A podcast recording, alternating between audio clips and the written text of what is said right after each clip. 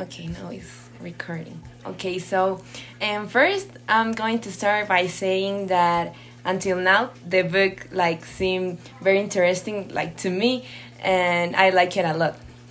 Um, I chose to talk about like this chapter because we can see like how the boys are growing up and how their way of thinking um, is like changing and they are like maturing little by little.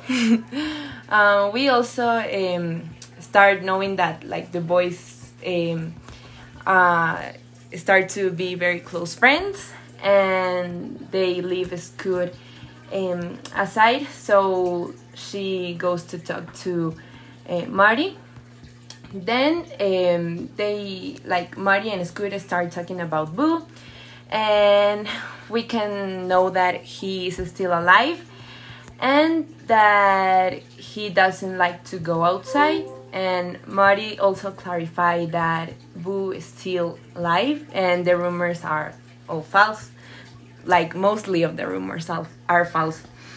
Then they talk about the Radleys being um, ba- ba- Bautists I don't know how to say that in English.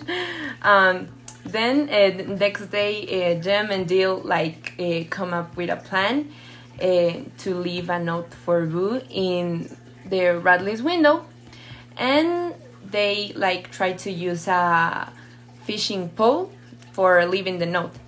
And um, Dill says that he wants like um, to go out and see uh, time with Boo, so it might help um, to feel to help him feel better.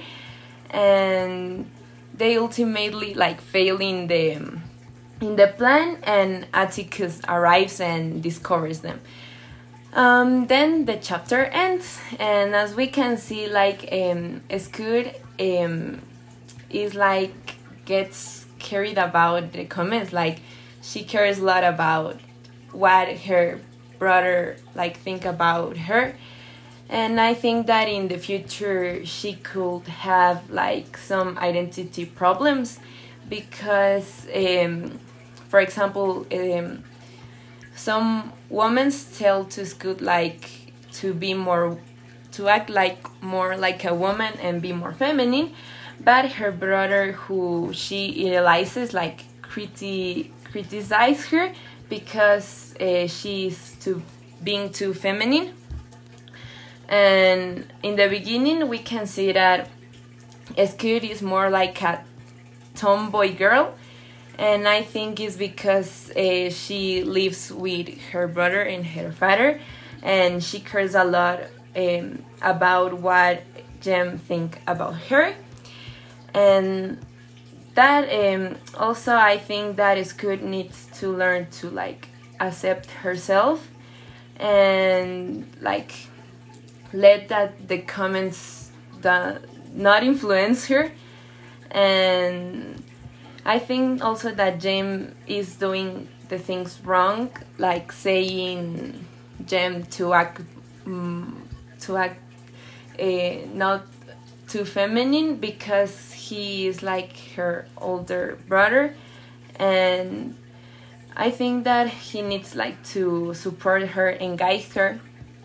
And I like that um, Bill, uh, Jem and Scoot don't think anymore that Boo is a monster because um, at the end all the rumors are, are false. And we all know that most of the rumors are aren't good. And Boo is also like a human and he also has feelings. And I don't think that Boo liked all the rumors. And I like that um, the three like change change the way of thinking of about Boo and and that. Practically I think that the way of thinking of them could change the future of the story.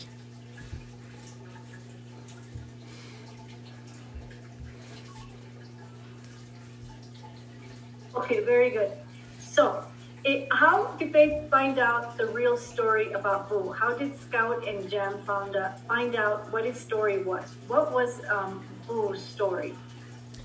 Like, first, um, they know that Boo, like, the rumor that Boo, like, it was like he, um, how I say this, like, um, you know what I'm saying? Yeah. Yeah. Yes. Um, her his father, I think, with a scissor, right? And like it was all a rumor, and you know that the rumors are bad and they're spread, and maybe they could be not true. And then um, it's good when she goes to talk to Mr. Mi- Miss Mother. I think it was yes. Yes, Mar. Mar. Um, she clarifies to um, Scoot that all the maybe the mostly of the rumors are false and that Boo is also a good person because she knows uh, him because they were like uh, closely in when they they were um, is is small like you know what I'm talking about. They were younger. Uh huh. Yes, when they were younger. So um, then it's good like um, start to feel like sad for Boo, like um, pena for Boo, and then all the things happen and they build um, Jem and go with the plan of leaving the note to Boo and things like that. Okay, Paula, when you come back into the unit that we start, that we talked about stories, remember?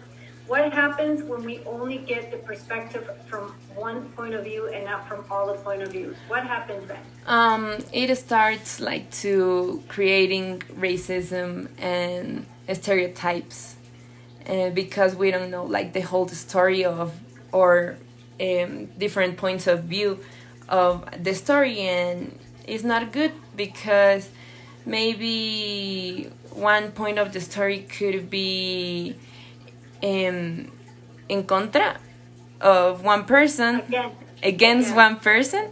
But if we listen to all the the points of view of a different story we could like expand our points of like our knowings about the story and we could not judge and judge a person and things like that okay, very good. Thank you, sweetie. Thank you, thank you. okay thank You you mary to your group.